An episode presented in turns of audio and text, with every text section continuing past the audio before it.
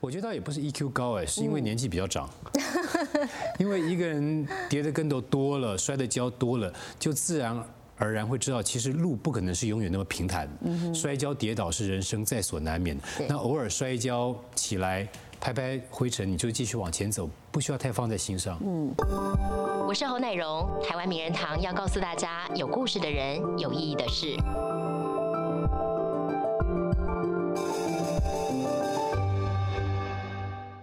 欢迎收看今天的台湾名人堂，我是侯乃荣。台湾名人堂要告诉大家有故事的人，有意义的事。在新人辈出的演艺圈呢，其实要受到不同观众年龄层世代的观众朋友喜爱，其实不是一件容易的事情哦。而我们今天名人堂的嘉宾呢，这个谢祖武谢大哥呢，他其实哎。受到很多不同年龄层观众朋友的喜爱，今天非常开心，欢迎小五哥来到节目当中，欢迎五哥。谢谢乃荣，也谢谢所有名人堂的观众朋友，大家好，我是谢祖武。好，五哥，我真的很好奇，就是很多观众朋友一定说，哎，你最近在忙些什么？跟我们聊聊好不好？我最近忙着在网络回复一些留言。前一阵子的新闻事件，呃，其实非常谢谢很多朋友的关心。那我也有自己的工作，嗯，比如说一些代言啊，一些活动，还有一些公益的活动。对，就像我们今天的当下，当下就前几个小时，我在失智症协会出席一个活动，希望大家可以关注失智症的一些预防。对，那我觉得前一阵子网络事情也让我颇为忙碌了。一阵子，但那时候当下，我比较好奇是，哎，你看到自己脸书突然涌进这么多留言的时候，那时候的反应是什么？呃，其实那时候我比比较紧张的是我的经纪团队有经纪人他们，因为那天我比较晚起床，然后起床在刷牙洗脸完之后，我就我就在打电动。我讲打电动会不会很幼稚？不会，我在打 PC 的游戏，因为我前天。一直没有破关，我隔天一早就想要赶快把关破了，然后我就手机放旁边，它就一直 哔哔哔哔哔哔，一直一直响，一直响。我通常第一二通的时候我不以为意，到后来越来越多通的时候，我就赶紧接下来看。对，我就发现我的经纪团队跟我说：“你赶快看 Facebook，看看看网站。”对，我想到底怎么回事？他说：“我们是不是应该回复一下？”我说：“要回复什么？你知道吗？”后来要点开，嗯。出乎我意料之外。好，我先帮大家回溯一下，就有人假如不知道这个新闻事件的话，他其实就是谢祖武跟谢振武搞不清楚，把你搞成另外一个谢律师了。对。然后呢，就很多的负面留言灌进来，因为政治事件的牵连。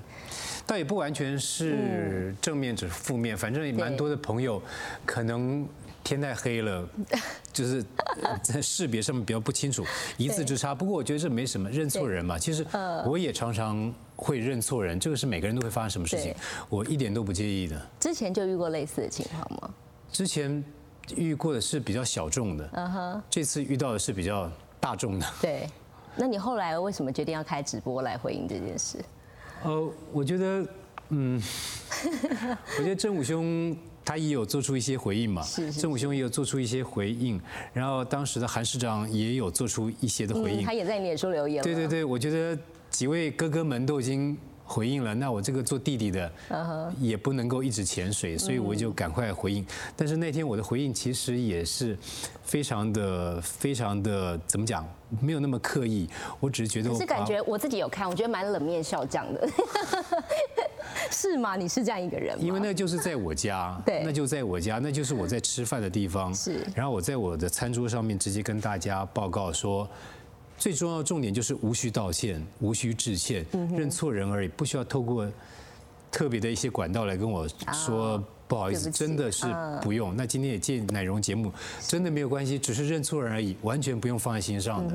可是我觉得你的回应，很多观众朋友很喜欢、很欣赏，就觉得你的 EQ 很高，回应很。很妥当，然后也让大家觉得，哎，其实无伤大雅，没那么严重。我觉得倒也不是 EQ 高，哎，是因为年纪比较长。因为一个人跌的跟头多了，摔的跤多了，就自然而然会知道，其实路不可能是永远那么平坦。摔跤跌倒是人生在所难免。那偶尔摔跤起来。拍拍灰尘，你就继续往前走，不需要太放在心上。嗯，我哥我刚才在开头就讲说，哎，你已经出道三十年了，这样讲虽然有一点，但是我必须跟你讲一个另外一个秘密，就是我们执行企划呢，我们企划在写脚本的时候，他就说，他就一直在看你的资料照片，他说，哇，五哥真的是大概只有刘德华可以跟他比了，就是那个冻龄的程度有没有？如果大家有看脸书的话，你还晒了一张腹肌照。呃，这这这点我真的是蛮厉害的没有没有这点我真的愧不敢当，因为。这其实是世界上没有冻龄这件事情，世界上真的没有。这世界上有果冻，有任何食物什么，但是绝对没有冻龄这件事情，只有老的比较慢这件事情而已。嗯，而我的确是不停的每天都在都在老，只是可能比较慢一点点而已，没有动力。你自己有很对我自我要求很高，很克制自己的生活吗？我不敢说我很克制，因为克制自己其实是一条。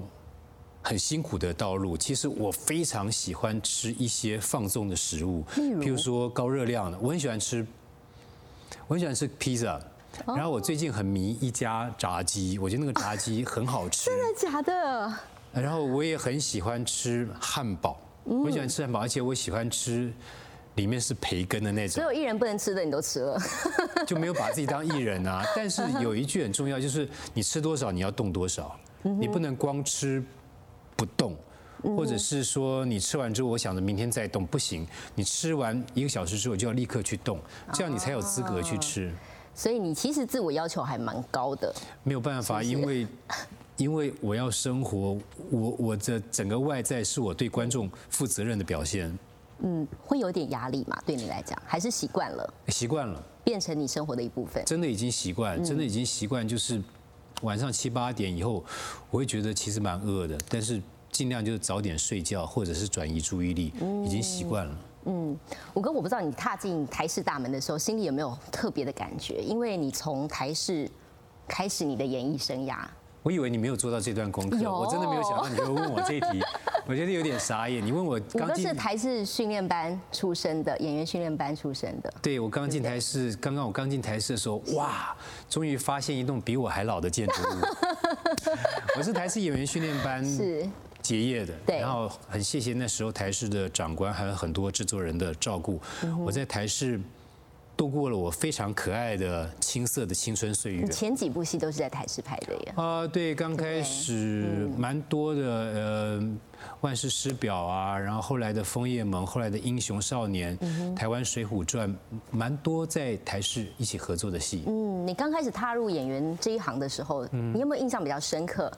觉得跟你原来想象中有什么落差？本来就想当演员吗？完全没有想过要当演员这件事情，从来都没有。虽然我学的是广电，对，但是从来都没有。但是那个暑假台式演员训练班招生，对，也不是我报的名，是我妈妈帮我报的名。所以妈妈比较想当新妈。嗯，妈妈觉得我学这个本科系应该在本科系，她一直不希望我去麦当劳打工。那时候麦当劳刚来，在 麦当劳打工是一件很时髦的事情。我在很多学校里面演讲讲座也讲到这一段，那我就说我不要来台式演员训练班，我觉得太可笑了，在众人面前哭，在众人面前笑，我觉得很尴尬。嗯，那我妈其实并不是那种慈母型的。对，他是会打得我满地跑的那种妈妈。他说：“那很简单，这个暑假你要么就去台市报考，对，训练班；要么我说要么怎么样，要么就禁足。你也是都不能出去，对不对？这个就是一个对于一个青少年来讲是一件很痛苦的事情啊。其实我来演员训练班就是其实是不想被禁足才来演员训练班。对，是这样的开始。我其实从来都没有过现在所谓的明星梦、演员梦。”从来都没有，以前没有，现在也没有。但是你没有试着要跟妈妈抗争这件事，还是你知道抗争无效？乃荣，我必须跟你报告一件事情。你说，就是跟传统的妈妈抗争，无疑是 自寻死路，你知道吗？就我妈妈是很传统的妇女，OK，就是其实没有谈判的空间，OK，她没有，她会用她的手掌跟我的后脑勺谈判，就是巴瑞可以，这就是谈判。所以我是一个。没有什么青春期的小男生，所以小时候蛮听话的，是不是？不得不听话。那，身为家中的独生子，听话是生存的必要条件。OK，那你记不记得你开刚开始当演员的时候，既然你不是那么的喜欢，你有没有遇到一些让你觉得比较？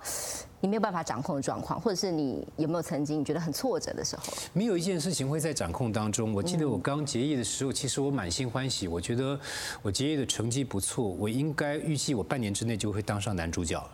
这么有自信，年轻人嘛，你怎么知道？我就觉得我我应该是有着蓬勃的自信，除了自信之外什么都没有，你知道吗？我觉得我半年之内应该就是男主角，你知道吗？一年之后我应该就会红遍全台，就拿金钟奖了这样。对，后来我发现半年之内我还是就是就是两刀杀死的坏人，到后来变成是三刀杀死的坏人。但那个时候我领悟一件事情，知道我非常谢谢那时候导演跟导播，那时候两刀杀死是不一样的，你知道吗？两刀杀死还要在地上看着对方说，终会有一天我会回来找你报仇的，还是有戏份的。对对对，还是有戏份，因为我努力嘛。对。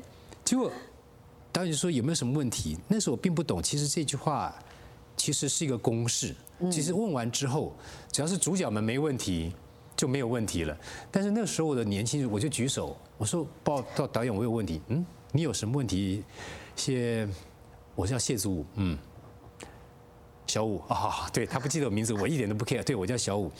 然后我说报告导演，我既然这个角色两刀就被砍死，那他为还是为什么还要说将来总有一天我要找你报仇呢？嗯，那是因为我说他现在已经挂了，他就不可能找他来报仇。你不觉得有矛盾吗？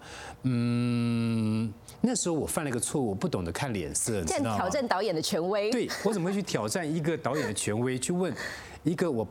想问但是不应该问的问题。后来说导演，那我们要不要改个台词，说就算九泉之下，我也不会放过你，你觉得好不好呢？导演只是淡淡回我一句说，我觉得并没有那么好，你应该要尊重编剧才对。可是我，你要不要演？我演。就是我的性格里面有蛮多的是一个懦弱的部分，就是逼到后来，那你到底要不要演？我演。我其实学到很重要的一件事情就是，我不应该擅自去改剧本。那是别人的领域，对，不管你有再多的疑问，当人家 say no 的时候，你就不能去碰触这一块，因为那是人家的领域。所以这一点让我学到了很重要的一堂课，要懂得分工，才懂得尊重。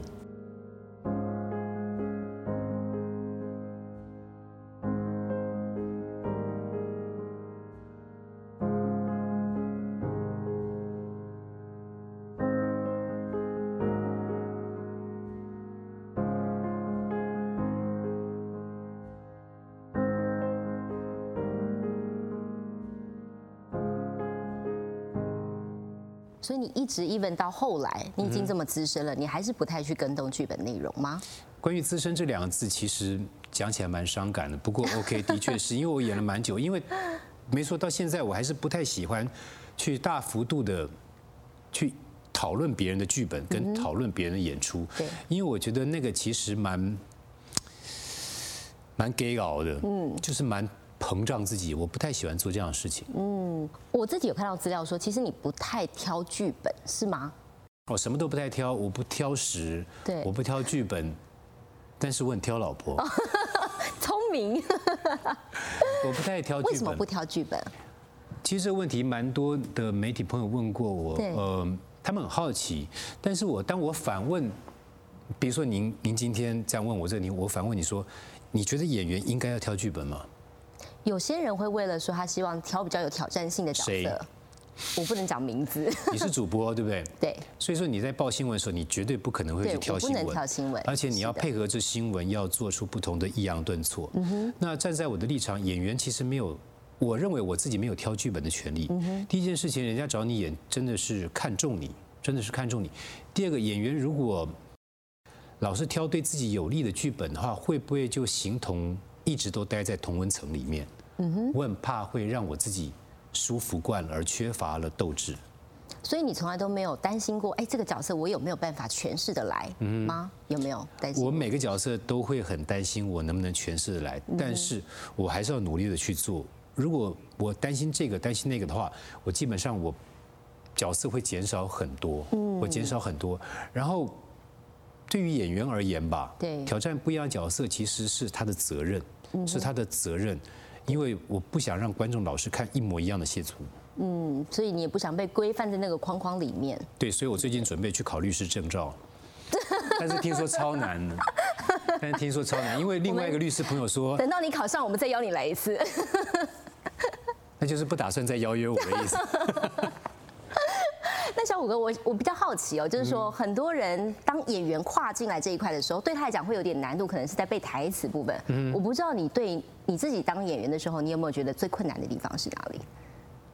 当演员最困难的地方是，我们讲浅显一点，我们今天不讲莎士比亚，也不讲一些戏剧概论，因为那其实会有专门的老师教，要老师上身，他们教的会比我好多的。我觉得当演员最困难的地方在于。当你到了现场的时候，你还能够保持在家里面的几分水准。你可能在家里面剧本背的一字不漏，大概有九成的水准。你到了现场，你还能够有几成的水准？像我们演员在家背的时候，风调雨顺，非常舒服，你就在自己家里面。但是到了现场，可能你演到一半，你可能演到一半的时候，旁边有垃圾车的声音，旁边有路人的声音。当你正想演的时候，可能。呃，机器上面配合出了问题，我们要重来一次，一切都那么不尽如你意的时候，你能够有几成实力？嗯哼，这就是演员的功力所在了。啊，这是职业跟业余的差别。嗯，我跟那大家想起你的作品，其实《麻辣鲜师》是一个经典，但是我自己比较少少想起这个。为什么？为什么？因为我演很久《麻辣鲜师》，然后我不需要想起，会有很多朋友提醒你，热心的 提醒我。对。所以我自己反而比较少去想起来啊。那你自己怎么样看这个角色？你演了这么久，会不会某种程度上担心被定型了？有没有过这样的？你后问你后提案的，我就先表决；你后问的，我先回答你。我不担心被定型、被固定下来。呃，我可以请教乃荣，就是说我们。出道当演艺人员的初衷是什么？就是希望别人可以记得你。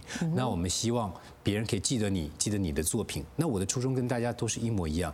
今天有某一部戏的某个角色，大家会记得你，那代表说我诠释的还不错，总好过人家跟你讲说，哎，我记得你，你演过那个，想不起来，你演过那个，然后我还去提醒他，我演过一个麻辣的，呃，是麻辣火锅吗？呃，不是，是麻辣的，是麻辣烫，不是，是麻辣一个老师哦。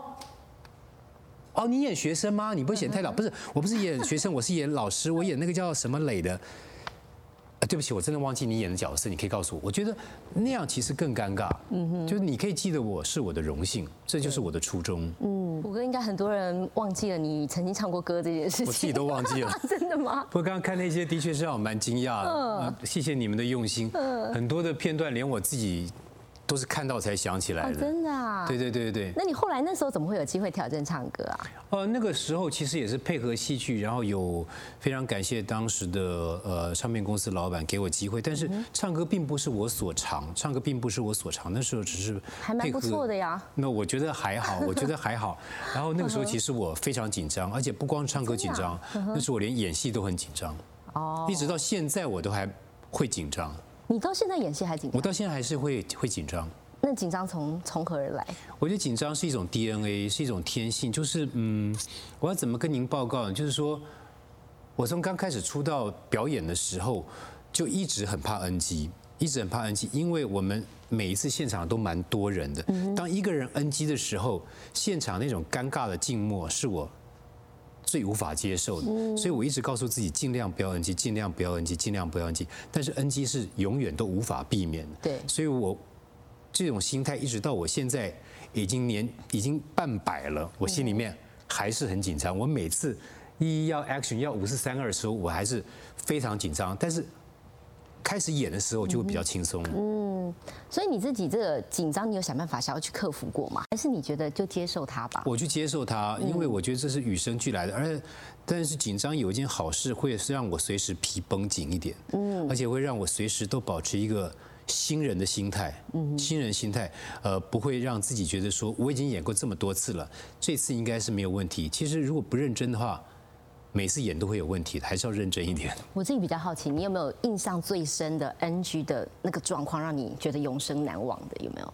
最让我 NG 的状况，其实那时候在拍《枫叶盟》的时候，我 NG 的时候就，我就 NG 的时候就蛮紧张，因为那是我第一部八点档。然后后来我跟刘松仁先生、汤兰花小姐一起有幸跟他们合作。嗯哦，那部叫《呃江湖再见》，江湖再见，那是我退伍回来第一部戏，那部戏就让我很紧张，因为他们所有都是演技派的演员，李立群大哥、顾宝明大哥、长风北北、卢碧云哎，他们都是 super 大咖。我才刚退伍，顶了个小平头回来，然后我第二天我就进棚，然后我又是演一个男主角的私生子，我有一大堆咆哮、愤怒不平的戏。我那时候真的好紧张，我进棚的时候脑筋一片空白，脑筋一片空白。我记得有一场戏，我要跟呃戏里面的刘松仁大哥相认，我说你不是我爸爸，你不是我爸爸，你永远不是我爸爸，我爸爸不是你。我怎么都哭不出来，我心里面好紧张，我觉得好难过。然后非常谢谢呃松仁哥，他过来拍拍我肩膀说：“你放轻松，你不要那么着急的想哭，你越着急，他眼泪越不会来。你不要着急，放轻松。”然后他讲了一句让我永生难忘的话，他说：“你在演戏的时候，你在演这场戏的时候，你看着爸爸的眼睛。”哎，那句话很有用。他不说看着我的眼睛，他说你在拍这个戏的时候，你看着爸爸的眼睛。在那个时候我就开了一个窍，他是演我的爸爸，我带你进角色，对他带我进角色，所以那次那刻我就学会说，我要看着对方眼睛，要他就是我的爸爸，你不是我的爸爸，你不是我爸爸。然后讲到后来，你怎么会是我的爸爸？我不行，我不行。就是这样子，会让你觉得，就是已经很多年前的回忆。但是我现在想起来，我还是觉得很谢谢有老师会带着我们进进到这个门，因为他如果不带你的话，你跨不了这一关，你永远就停在一个原地踏步。但是他教了你一次之后，我现在当着奶蓉面，我就演一次给你看。真的，导播，你刚刚有 close 看到五哥的，他的眼眶立刻泛泪耶。这个其实最主要，我是很谢谢。对，松仁哥还有谢谢所有的老师们，他们愿意不藏私的教我，我才可以像今天一样会演一点点戏。我太太就跟我说：“呃，爸爸昨天晚上过世了。”我那时候就淡淡讲一句：“说是昨天晚上。”嗯哼，好，那我知道了。我一直拍到晚饭之后回到饭店，我就觉得整个人被掏空了，然后我开始从无言到啜泣到嚎啕大哭。我不能够因为自己一个人的悲伤。把所有的日程 schedule 工作全部耽误。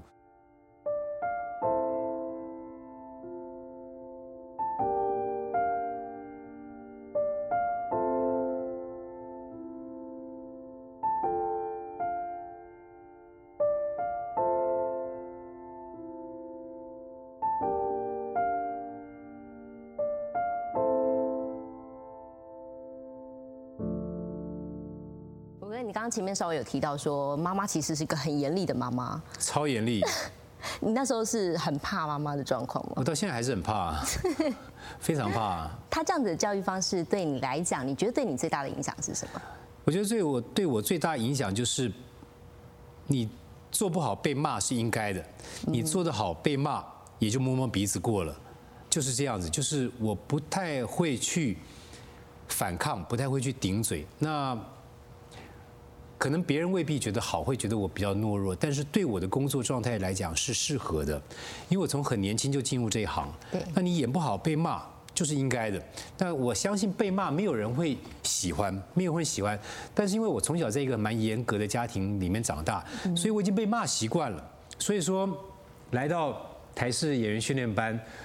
导播、导演，大家对我有任何的指教，我都觉得欣然接受，因为他们都是还算蛮客气的。跟我妈比起来，他们每个都是慈母，你知道吗？谢谢各位妈妈给我的教导。所以说我在这边觉得很轻松啊，我不会觉得被骂啊。他们只是说谢祖，你到底会不会演啊？再来一次行不行啊？谢祖。你到底回家有没有看剧本？我说有啊，那怎么还背不起来，笨得跟猪一样？我说还好还好，这些对我来讲都还好，因为我从小就被严厉惯，你知道吗？嗯。所以说这对我来讲最大影响就是我皮很厚。啊，就是我皮很厚。完全没有在怕的，因为从小就习惯了。哦，那你自己其实这一路走来，应该忙碌的时间是占大多数的，对不对？对，不忙碌会饿死。我我们比较好奇，就是说，其实很多时候演艺人员会因为忙碌而忽略了家人了。嗯，我不知道对你来讲，爸爸妈妈的陪伴这个部分，你会不会觉得啊，自己好像有些时间，大部分都投注在工作上了？你说对我爸爸妈妈而言，对父母亲，呃，这点我觉得。其实我其实呃，我对我爸爸妈妈陪伴，我觉得不够多，但是我尽我的全力了。嗯，因为我在结婚之前一直都跟我爸爸妈妈住在一起。那慢慢的随着工作量的增加，我会早出晚归，会早出晚归。那随着当时有没有交女朋友，也会让我早出晚归。那这一点我觉得有一点点的抱歉，但是也没有那么抱歉，因为。男生长大交女朋友就是一件很正常、很正常的事情啊。那至于我交过几个女朋友，现在也不用再去聊这个。还自己 Q 这样。对，但是但是我觉得我们还是要选择一个重点，就是说，我是有工作的，是那有工作在家时间待的少，那是可以被了解的，可以被谅解的。我也跟我爸爸妈妈聊过，但是我爸爸妈妈比较不太会有太多的文艺气息。然后我爸就说：“那你整天待在家里陪我们，那你不就饿死了吗？”好，但是赶快出去工作，不要再跟我讲这些废话了，好不好？赶快好演好，对，这是很务实的一个 部分，很务实的部分。所以说我并不觉得。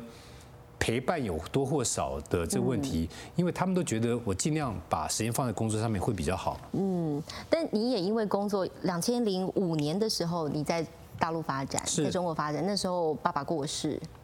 啊哈。对，对你来讲会不会觉得心里有一个遗憾在？呃，当时你不在台湾。呃，这个当然会是有一个遗憾的。嗯。当然了，因为嗯。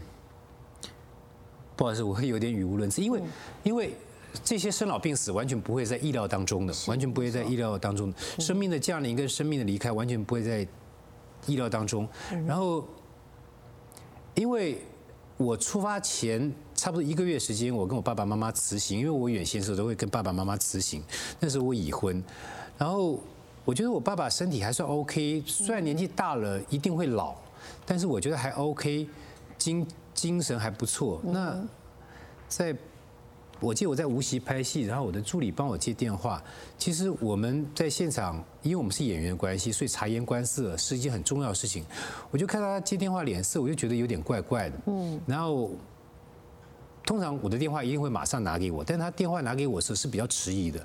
他会说：“嗯，我跟你要先接电话，还是要先拍戏？”我说。反正我先接好，现在还有空。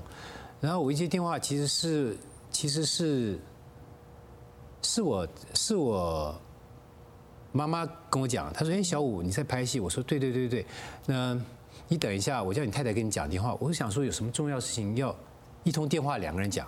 然后我太太就跟我讲说：“哎，老公你在无锡拍戏。”我说：“对对对。”嗯，你你听了不要有太大的反应。我想就完了。我觉得越讲这种话，你我心里越沉哦。就完了。嗯。然后我太太就跟我说：“呃，爸爸昨天晚上过世了。”这点就跟接下来就跟电视上、电影上演的完全不一样。电视上跟电影上可能会顿个三秒、五秒就嚎啕大哭。我那时候只有淡淡讲一句说：“是昨天晚上。”啊哈。好，那我知道了。那我晚点再回电话给你，然后就把电话收线，然后我就去拍戏，因为那场戏很重要、很大的一场，而且拍拍拍拍拍拍拍拍拍，我就把那场戏拍完，怎么拍完我也不晓得。然后拍完之后又有休息，然后接下来又拍，然后接下来又休息又拍，我一直拍到晚饭之后回到饭店，我就觉得整个人被掏空了。我开始思考这是不是一场梦，但是很快就知道这不是一场梦。然后我开始从。无言到啜泣，到到嚎啕大哭，然后然后久久不能自已，然后隔天眼睛都是肿的，然后我也没睡觉，然后隔两三天回台湾奔丧，所以整个过程发生的就是四个字：我难以置信，我难以置信。但是我并不怨谁，我也不怨我自己，因为谁也不晓得会有这样的事情发生，那只能说。这就是造化吧，嗯，这就是说造化。你知道事情的第一时间，你还是选择把工作尽你全力的完成。那不然怎么办？嗯，那不然怎么办？你不可能是我自己的事情，我不要去扯到别人身上；是我自己的事情，我不要去耽误到别人的的工作。我不能够因为自己一个人的悲伤，把所有的日程 schedule 工作全部耽误。就算是我爸爸，他也不愿意。看到他的小孩做这种事情，那是不对的，那是违反职业道德。我还是得把我手边的工作尽全力的把它完成。讲白了，工作完成是大家的。要哭，我回饭店我自己哭，那是我自己的事情。嗯，你刚才也提到说，你这个行程之前其实是去一个失智症的活动，是这个其实是因为跟妈妈有很大的关系，就是你对于跟失智症的接触，包括你后来也之前有演了一部戏，是跟失智症有关。是，嗯，其实呃。失政协会的初衷其实是跟原先跟戏剧有关系，原先又跟戏剧有关系。对。那后来他们才辗转得知，呃，我妈妈本身也有这方面，也罹患这方面的疾病。对。那我本身也是一个失智症的照护照护者。者。嗯。那不能说有绝对关系，因为不能拿这个做连接。是，但只是担任这样一个公益活动，对我来讲是责任非常重大，它的压力之大不亚于我拍戏的压力，因为我必须有这个责任跟义务去告知很多很多的朋友们有这样的讯息，请大家要注意。而这也是我觉得这一年来我的重心就是公益上面的活动，我觉得这这个重心摆在这边是我的想法。我觉得吧，我们不能老是在舒适圈里面。对，不能老是在不好意思啊，不能老师在摄呃摄影棚里面，老师在片场去演一些自己熟悉的、胜任的、适合的角色。我们应该多为人群去着想，多走向人群对，然后多让他们知道你在想什么，然后多多的告知他们他们应该知道的事情，这才是一个演艺人员应该尽到的一个义务跟责任。所以你刚才提到就是妈妈的照顾这个部分，你自己感受到身为一个失智症的家属，你觉得你看到的困境是什么？困境是心力交瘁，困境是我们不知道接下下一秒会发生什么样的事情，下一秒它可能完全正常，下一秒它可能会暴走。下一秒它正常之后的下下一秒是不是又紧接着是暴走？就是你永远没有得预测，那没有预测带来的就是什么？就是带来就是你完全没有办法去规划，你就变成二十四小时要随时盯着。那所幸这点我一直很感谢我的太太，当然也有一些亲戚朋友他们的关心，但是我最非常感谢是我太太。我太太其实在我所看不见的地方，她陪伴照顾我妈妈很多很多很多的时间，然后她几乎是把我跟孩子放在家里面，然后她去一个人去照顾我妈妈。那这一点代表是什么？知道吗？代表就是说，其实她有很多苦是没有说出来的。他一直跟我说是 OK 的，但很多苦都是他自己吸收的。我母亲有一次因为感冒感染，对，第一个送到医院的也是我太太开车送过去的。然后我母亲有一次差点走失，也是我太太把她找回来的。所以说说起来，照顾跟陪伴只是文字而已，但是真的遇到的时候，真的是无法预测、无法规划，你整个人是无法休息，这是最最让人心力交瘁的地方。他的奶奶有问过他一句话：“他会不会家里有老婆？他来骗你的感情？” 然后叫你身份证交出来。你怎么知道？哎，真的假的？我太太那个脸那时候就是不可能吧？谢祖应该不会，不好说。阿妈，我回台北的时候再去查证一下。你要注意哦，骗子很多，尤其演艺圈骗子特别多。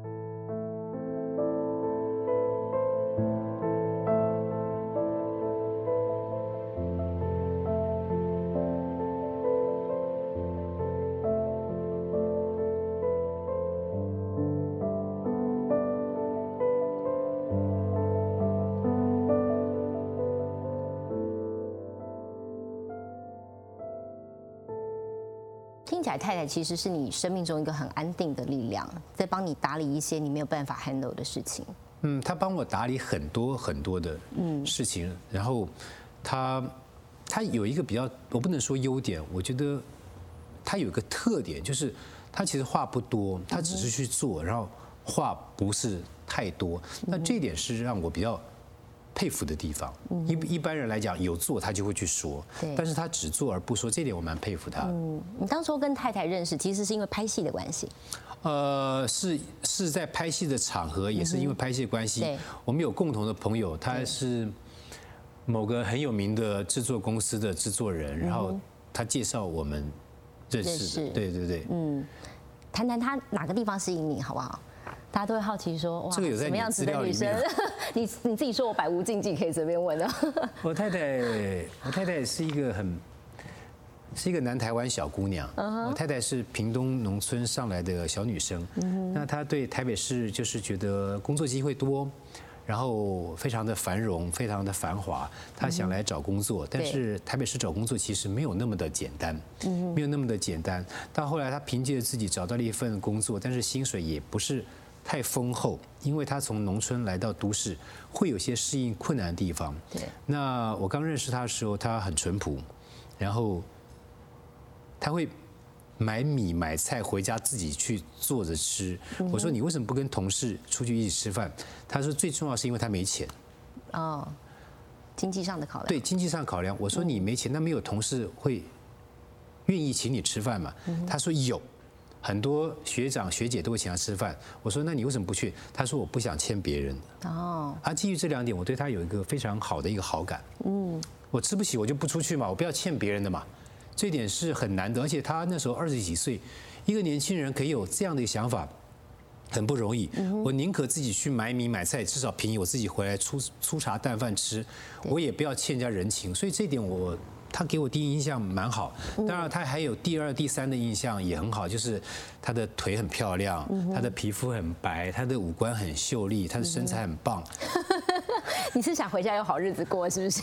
其实每个已婚的男人都应该学着讲这些话，是是是是，这样子才会比有比较好日子。打算录起来给我老公看。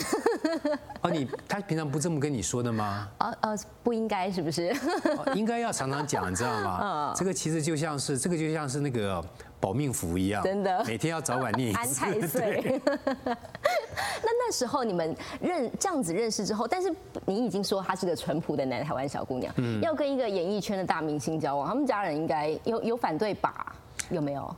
呃，太多意见他不会回馈给我知道，但是我知道他的奶奶有问过他一句话，嗯，谢祖武，嗯，他年纪也不小了。我太太说，对啊，他年纪不小，三十几岁了哦。你要仔细一点哦，他会不会家里有老婆？他来骗你的感情，然后叫你身份证交出来。你怎么知道？哎，真的假的？后来我太太，我太太跟我讲说，那时候她觉得无稽之谈，怎么可能呢？而且，其实情绪转变就在一瞬间。我太太那个脸那时候就是，不可能吧？谢祖应该不会，不好说。阿妈，我回台北的时候再去查证一下。你要注意哦。骗子很多，尤其演艺圈骗子特别多。阿妈，我想谢祖他应。阿妈，我接搭今天晚上火车回去。后来他也问过我这个问题，我就把身份证给他看，就证明我那时候是单身，嗯，真的是单身汉，而且是没有结过婚的。哦，就是你你怎么样去取得这些长辈的信任跟认同啊？其实我觉得他们一直没有很信任我，一直到现在是。啊，现在现在认同了。其实那个时候，他们看我大概都是会从头到脚这样，就是都觉得帅的男生不可靠，有不？帅不帅我不敢讲，但是他会看完你本人再看看电视，看完电视再看看你本人，对，然后再看看，再来来回回看看之后，就说你演戏嗯很辛苦哦。我说还好，就是工作。嗯，那你结婚是真心想要定下来吗？我说我当然是想真心想定下来哦。可是很多女明星很漂亮哦，对啊。我说女明星每个都很漂亮，对。那你怎么办？我说我也不知道该怎么办，我就尽量好了。那这一点我岳父其实蛮蛮相信我的。我岳父其实也是贵人，知道吗？嗯。就他跟我讲话都是很男性的话题，然后我说我也不知道。他会把你揪到旁边去喝酒，是不是？会，嗯。对，会喝酒啊，然后会到田里面去逛一逛。到旁边去讲话。对，他说其实啊，你也不用太紧张，结婚就是这样，好不好？那很多事情呢，工作上的事情呢，你不方便跟你太太讲的，你就跟我聊都没有关系。男人呢，还不错哎，都可以了解，好不好？很多事情哦，女生不了解，你跟我讲。就那时候我其实心里面还蛮感动的，嗯，还蛮还蛮感动。结果有一次我还真的打电话跟他讲，半夜两点。我跟我太太吵架，我还真打电话，我说我没有做错，为什么他要这样子骂我？好了好了，你跟女儿吵架还跟爸爸告状，先回去睡觉，先回去睡觉，好不好？我太太有时候也会跟我妈讲，哦，真的，就互相跟对方的爸爸妈妈讲，这就是成熟的过程嘛。对，因为不是每个人刚结婚的那一刻就立刻成熟，也不是刚当爸爸的时候就立刻为人父了，就是我们都在学习的过程当中。今天我也知道你想去唱歌，你想跟你男朋友、女朋友出去玩，你想去夜游。那我可以老实告诉你，我也不想站在这边滔滔不绝讲着一样的话。你觉得烦，我比你更烦。嗯哼，我都想拔腿出去不干了，更何况是你。但是我们彼此都有个义务在。既然大家彼此无奈，那么这五十分钟，我们就尽量把无奈变成有趣。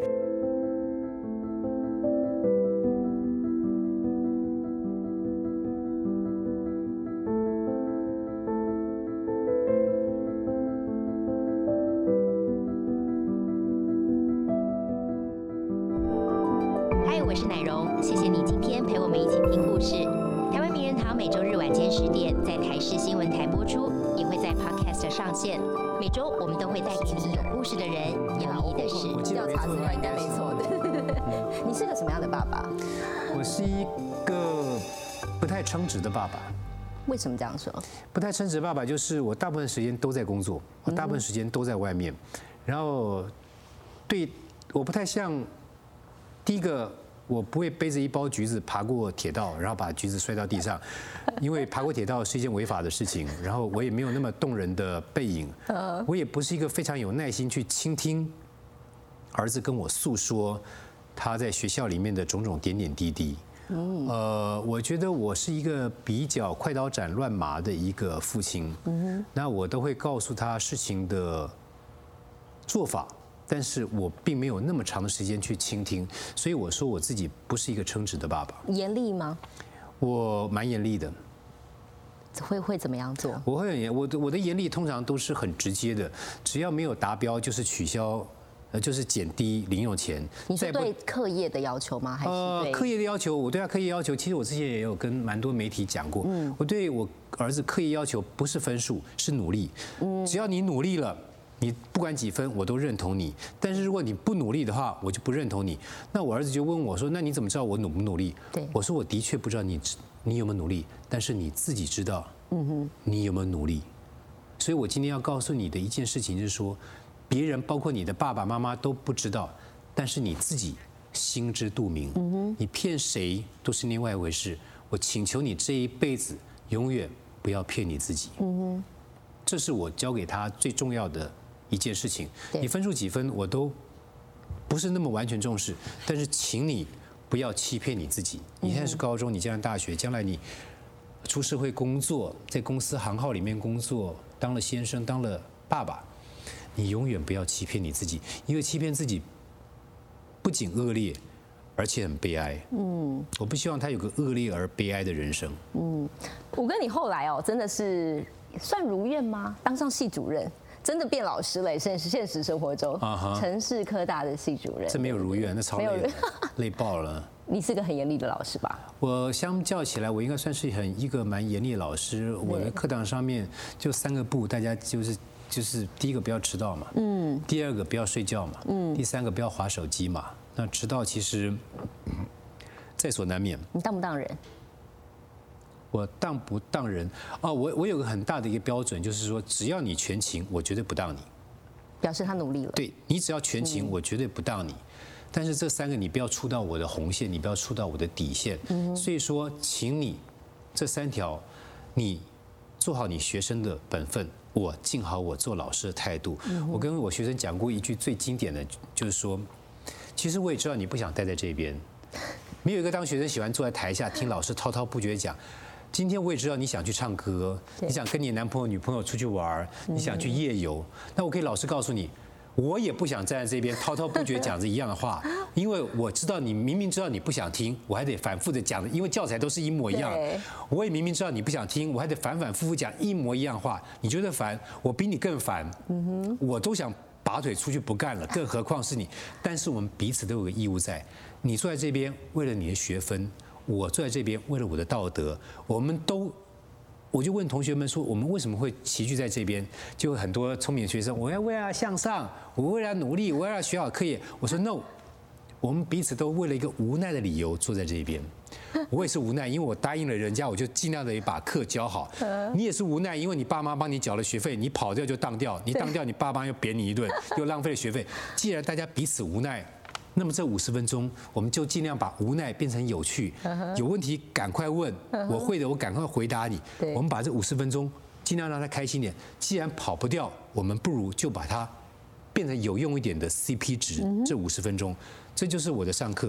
那五哥，你接下来哦，我不想，我好奇啦，就是你什么角色都演过了，你对你自己演艺圈未来的规划是什么？我没有太大的规划，嗯，我只想把眼前每件事情都做好，嗯，然后来的角色，我已经讲过，我不挑角色，那角色我觉得我自己可以胜任的，我就努力的去把它演好，然后我会把蛮多的呃蛮大的一部分重心，我还会放在公益上面，放公益上面，那。